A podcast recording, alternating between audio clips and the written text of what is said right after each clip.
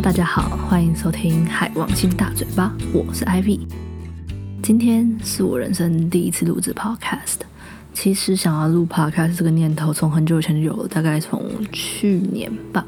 去年九月、十月左右。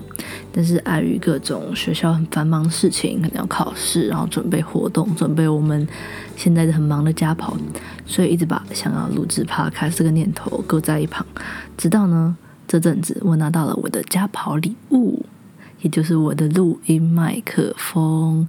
那为什么是？家跑礼物是录音麦克风呢，因为我们就是家跑有个传统，学弟妹呢会一起送，就是要家跑的大四的学长姐一个家跑礼物。我那时就觉得啊，我的机会来了，我一定要趁这个机会跟我的学妹要一个录音的麦克风。好，那首先呢，我先来跟大家自我介绍一下。我呢是医学系四年级的学生，也就是已经在学校当了学生四年，而且今年八月底准备就要进医院当实习的医学生了，也就是大家熟知俗称的 clerk。对，然后啊，我自己呢，虽然是医生这个职业对我来说，其实是小时候算是一种向往的梦想吧。当然，我现在还是很想成为一名医师的。但是，我觉得在大学目前的这四年以来，我一直是处于一个呃方向有点确定又有点迷惘的状态吧。就是我知道我未来注定是会成为一名医生的，但是我又好想做很多不一样的事情，例如嗯画画啊，想要录 podcast，想要分享一下很多自己的事情这样子。好，那关于这个节目呢，就是我们现在正在录制的这个。海王星大嘴巴这个节目，这个节目内容呢将会以闲聊为主，那主要会分享一些我的生活啊、我的想法、我的一些日常的所见所闻。我可能也会分享一些关于啊医读医学系遇到的各种有趣的事情，但是我并不会分享太多有关医疗的知识，因为就是我觉得我是一个超不认真的医学生，对。这个频道并不会像一些医疗保健的 podcast 去分享满满的医药与卫生的资讯。好，那我们就继续开始吧。现在呢，要来正式进入今天的主题分享。好，那我要在这里跟大家分享一件事情，就是呢，我在三周前确诊了。但是啊，我相信大部分的人其实都已经就是很了解，就是现在。Omicron 确诊的一些症状，然后也听过，可能很多 YouTuber 或 Podcaster 就是分享关于确诊的一些事情呢。所以今天呢，我要分享的是非常奇怪的确诊后遗症。好了，如果大家还是很想知道我居隔还有确诊的时候有发生什么有趣的事情的话，还是可以留言让我知道，让我下次有机会的时候再分享给大家。好，那我们刚讲到确诊的后遗症嘛。那我在讲那个确诊后遗症之前呢，我先来跟大家讲说，我那时候确诊完之后发生什么事情。就那时候我就是确诊，然后 PCR 完过了一个礼拜之后呢，我从居家隔离出来才不到两天，我们就进行了一个大考试，一次的区段考。那在这里跟大家介绍一下什么是区段考，好了。区段考呢，其实就是医学系一个很像段考的东西。那我们一个学期是考四次，那我们一次考试呢，我们的主题是一个模组。那模组的概念呢，其实就是把同一个科、同一个系统相关的知识全部集中在一起来教。我们这次的模组是体液电解质肾脏跟泌尿的模组，那也会有其他像什么心血管模组或者是肠胃道的模组等等。那个模组意思就是说，我们学了体液电解质肾脏跟泌尿这个 part 里面的呃所有，不管是治疗诊断各种病啊，什么影像学啊什么的，全部都是在这次的模组上到。但我们这次模组里面就有很多科目，就例如说。肾脏科、泌尿科、影像医学科、预防医学、实验诊断，那很多科都会在这一次的段考的日期，就是例如说，可能这个月就是这个模组，那我们这个月就会上这些课。那我们最后考试的时候会把这些科目全部混在一起考试。那我觉得有点像是高中的段考的感觉，就是高中我们可能要上国文、英文、数学、地理、历史、公民。然后全部一起考。但是我们比较不一样的是，我们考试全部都写在同一张考卷里面，就是我们就有一张卷，然后那个卷里面就混杂着各个科目跟各个老师出的题目。对，然后其实我觉得这个考试方式应该也是一个。嗯，跟其他科系、跟其他系所比较不一样的考试方式，所以每次我爸妈就问我说：“哎，你要考试，那你这次要考是什么科啊？”我说：“哦，我是要考区段考啦。”那他们就说：“区段考什么科啊？”我就说：“那个区段考里面有十几、二十个科目，你现在问我哪一个科，我到底要讲说是哪一个科？反正。”就是嗯，对我们区段考是一件很神奇的事情。然后好，我讲那么多区段考它干嘛？好，重点就是我那时候居隔完，我们考了一次区段考。那区段考对我们来说其实压力还蛮大，就是要读很多的科目，然后全部聚集在一起，全部一起考。那我们区段考规则还蛮神奇的，就是例如说，假设你一般大部分的系所，我相信一个科目如果它被当的话，那他明年他只要重新去修那个科目就好了。但是如果是区段考被挡的话，我们每一次区段考就很像是一个小小的学期一样。如果我们区段考这个考试如果没有考到六十分，也就是不及格的话，那我们明年就一样要重来这次的区段。而且如果我们有任何一次的区段是考没有超过六十分，然后补考也没有过的话，那我们明年就没办法去医院实习，也就是说要重新读一次医学系大四的部分。所以。区段考对我来说压力真的很大。好，那所以那时候我居隔的时间呢，其实大部分的时间都在准备考试。那其实很多人问我说：“啊，居格你到底在做什么？会不会很无聊啊？”我就说：“其实没有，其实我在居隔的时间，其实基本上要不是在读书，那要不然就是在看剧。我就是吃午餐跟晚餐的时候，因为很无聊嘛，没有人可以陪我讲话，所以我每次吃饭的时候都会配一集四十分钟的剧，这样子。”然后其他时间呢，就是可能读个书，然后做做作业，做一些报告之类的。好啦，重点是我那时候居隔完了，然后考完区段考之后呢，就感觉有一段很长时间的压力突然被释放了。因为就是不管是前面被关在我家的小房间里面隔离了十几天，还是说这十几天内还要准备考试，压力就很大。所以那时候。我们考完试之后呢，我们就跟我们的户里面的户友们决定说，晚上就来喝点酒。好，那讲到喝酒呢，我来先来分享一下我自己喝酒的经验。其实我觉得我是一个酒量还算不错的人，就算酒量没有到非常好，但是我通常喝酒，就算喝再多，我隔天就算是宿醉，也只会宿醉一下下而已，就是可能早上醒来，然后觉得哦头好痛，头好昏，那我就稍微喝一些。电解质的水，例如说舒跑或宝矿力水的那一类的，然后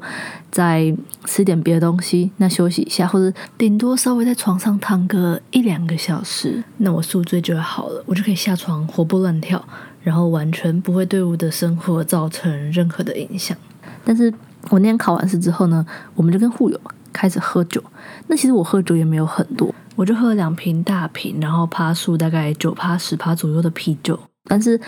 我当下也没有真的很醉，就是微醺的感觉。但是我隔天醒来之后，我反而觉得我醒来当下比较醉，就是我醒来当下就觉得哦，意识超不清楚，然后就开始跟我室友乱讲话，他就被我吓到。反正我室友他后来就离开，然后我就自己在房间里面，我就发现我完全没办法下床，我就觉得头非常非常的晕，然后宿醉的。的症状非常非常严重，可是我我因为没法下床，所以我连去饮水机装水能力，或者是去我们的餐厅买一个午餐来吃的能力都没有，我就一直躺着。我就想说，嗯，躺着应该会比较好吧。然后我在稍微有点行动能力的时候，我有去买。一些呃舒跑跟运动饮料来让自己喝，但我喝完之后还是觉得超级超级渴，那觉得完全不行。总之就是一个非常非常严重的宿醉，我那时候完全不知道现在到底怎么回事啊。然后我那天的情况是这样的，我那天早上八点就醒来，呃，我前一天其实是跟我的户友们喝酒聊天到三点半左右，所以可能差不多那个时间就是入睡。所以表示大概睡了四个多小时左右，四个半小时吧。那睡了四个半小时左右之后呢，我就自然的惊醒。惊醒之后，我就完全睡不着。然后就是从一开始的只是觉得好像那个酒精还没让我的脑子清醒以外，就觉得整个人超级无敌的醉。然后我就在床上躺了很久很久很久，然后就是继续的头晕啊、宿醉，然后完全起不来。就是呃，我那时候觉得好渴哦，可是就是像刚刚讲到，完全没办法自己下床，然后去饮水机拿水装水来让自己来做解渴这件事情。那时候连到中午十二点的时候，我都没办法自己下床去买吃的东西，我觉得整个非常的不舒服，而且完全睡不着，就觉得头很晕，然后没办法让自己入睡。对，然后那时候我就在床上开始听 podcast 啊，然后看影片。其实那时候看影片头也会有点晕，所以就大概就只能闭目养神，或者是闭着眼睛听 podcast。后来我好不容易躺到下午两点，我就醒来了。我觉得不行，我一定要让自己吃点东西。可是那时候，因为我们学校比较偏乡一点，所以我们的学生餐厅呢，大概只有从十一点半开到十二点二十或十二点半左右就会关起来了。所以表示现在下午两点，我就算走到餐厅，我也没办法弄到一个热热的东西来让我自己吃。啊，好死不死，我就是一个完全不会料理的人，所以其实基本上呢，我平常不会备什么料在我的冰箱，我不会自己煮饭，我只会微波食品。那我的微波也因为前几天考试需要很方便又快速的补充能量的方式，所以把那些微波食品都用完了，我就什么都没有了。然后我就决定去蒸一颗馒头来吃，但是我不知道怎么蒸完馒头之后完全吃不下去。我明明是处在一个非常低血糖，然后很想吃东西，觉得需要补充能量的部分，但是完全没办法坐着然后把馒头吃下去。然后后来我好不容易找到一包在我的橱柜放很久的泡面，很咸又很辣的那种，我就把那个泡面给泡了，然后给吃了，然后才觉得好多了这样子。总之呢，我宿醉的那天就产生了很严重的低血糖症状。那为什么喝酒会宿醉会产生低血糖呢？明明我们觉得喝酒是一个增加热量的行为。因为喝酒其实是在抑制我们的糖脂新生的作用。糖脂新生，你可以想象说，把呃乳酸或是一些其他身体的物质嘛转换成糖，然后喝酒呢就在抑制这个糖脂的新生，所以就变成说我们会造成我们的低血糖的部分。反正那时候后来下午我吃完了泡面之后，我好像就有办法让自己离开床，然后可以下去走一走了。不过，虽然可以走一走，我觉得我还是有非常严重的头晕，然后只要头晃一晃，就会有点想呕吐的感觉。那我觉得，其实那时候呢，我身体是处在一个非常低血糖，然后电解质又非常不平衡的状态。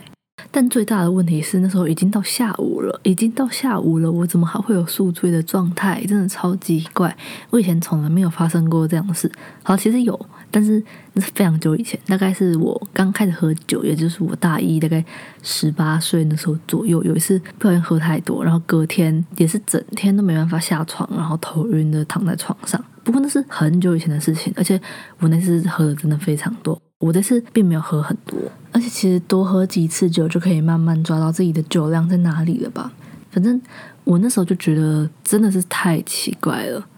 但是没办法，我真的不知道怎么办，我就只能一直喝水。然后后来我就是努力让试图让自己下床，然后去找别人聊天，好像还行，但是整个身体就还是一直处在一个很奇怪的状态。然后后来到晚上之后，我的。朋友有帮我买一些咖喱啊，一些晚餐来吃，也是吃的蛮开心的。那咖喱也是蛮重口味的，然后我就发现我一整天都处在一个很想吃非常非常咸的状态。我觉得它也是因为我脱水的关系吧。那时候我整个身体基本上就是处在一个严重的脱水、低血糖，然后体液不平衡的状态，其实是还蛮糟糕的。然后那天后来晚上我。终于让自己睡着的时候，我真的超开心的，因为我那整天虽然很不舒服，但是不知道什么就没办法让自己好好的入睡。对，总之呢，我在接下来几天，虽然我觉得完全不会像有宿醉那天那么不舒服的感觉，但是很明显的觉得我这几天身体变得差了非常的多，可能比较疲累，而且这几天还会有一些像是头晕的症状，然后特别累，可能跟别人吃饭吃到一半，突然觉得哦，好想晕倒哦。那种感觉，这这样听起来很智障，就是很想晕倒，但没有晕倒，但就会有一种哦头超晕，我好像现在直接就地躺下去的那种感觉。但我觉得其实这非常的可怕。我觉得，嗯，以医学的观点来说，我自己觉得，其实我这个应该是因为之前得奥密克戎，然后变成身体还在修复当中，并没有非常的恢复到以前的免疫力啊，恢复到以前的体力，又加上因为前阵子。就是我才刚得奥密克戎就开始准备考试，所以每天有都是累累的，然后可能偶尔会熬夜这样子。虽然已经没有熬那么多啦，啊，这以后可以再跟大家分享一下关于我熬夜读书，然后把身体搞超烂的一段呃非常痛苦的时期这样子。那我现在一定不那么熬夜，但我觉得我现在身体还是并没有非常的好。我也知道说，说不定我接下来要好好的来休养一下我的身体了。但我这几天还是会忍不住，就啊，不小心太晚睡觉这样子。对，好啦，反正总之呢，我觉得就是如果大家真的确诊了，其实真的不用太担心，但是一定要好好休息，好好保护自己的身体，不然真的会像我一样，会有一这种非常奇怪的确诊后遗症，像我这样子宿醉变得那么的严重。而且严重到连喝酒过后的好几天都持续有这种头晕，然后转一转就想吐的感觉，所以还是其实是喝酒的原因啊，其实根本 跟奥密克没关系，是我自己喝太多酒，好吧，应该不是。总之，我觉得大家身体要顾好。那如果当你真的发生宿醉的时候要怎么做呢？其实我觉得。当你发生宿醉，最主要当然是补充水分和电解质，因为你喝酒之后会处于大量的脱水的的一个状态，那多喝水。那如果水喝不下去的话，真的是建议可以喝速泡。我觉得对我来说最有效的方式真的是喝速泡，因为脱水的过程中你会流失很多钠啊、钾一些身体重要的电解质。那刚刚有讲到就是脱水造成低血糖状态，所以也建议说如果吃得下的话。还是可以吃点东西。我知道喝酒有时候隔天胃真的会不太舒服，但是吃点东西其实对你的恢复会比较好。就像我我说我严重宿醉的那天的经验，就是我到下午两点才第一次有正式的热量的进食。那个时候其实已经隔超级久了，离上一次吃饭，上一次可能是前天晚餐吧，就真的很久。好了，本期节目就先到这里为止。如果有任何想要建议我的，有任何想要听我分享的，都可以在下面留言给我。谢谢大家，我是艾比我们下一集再见。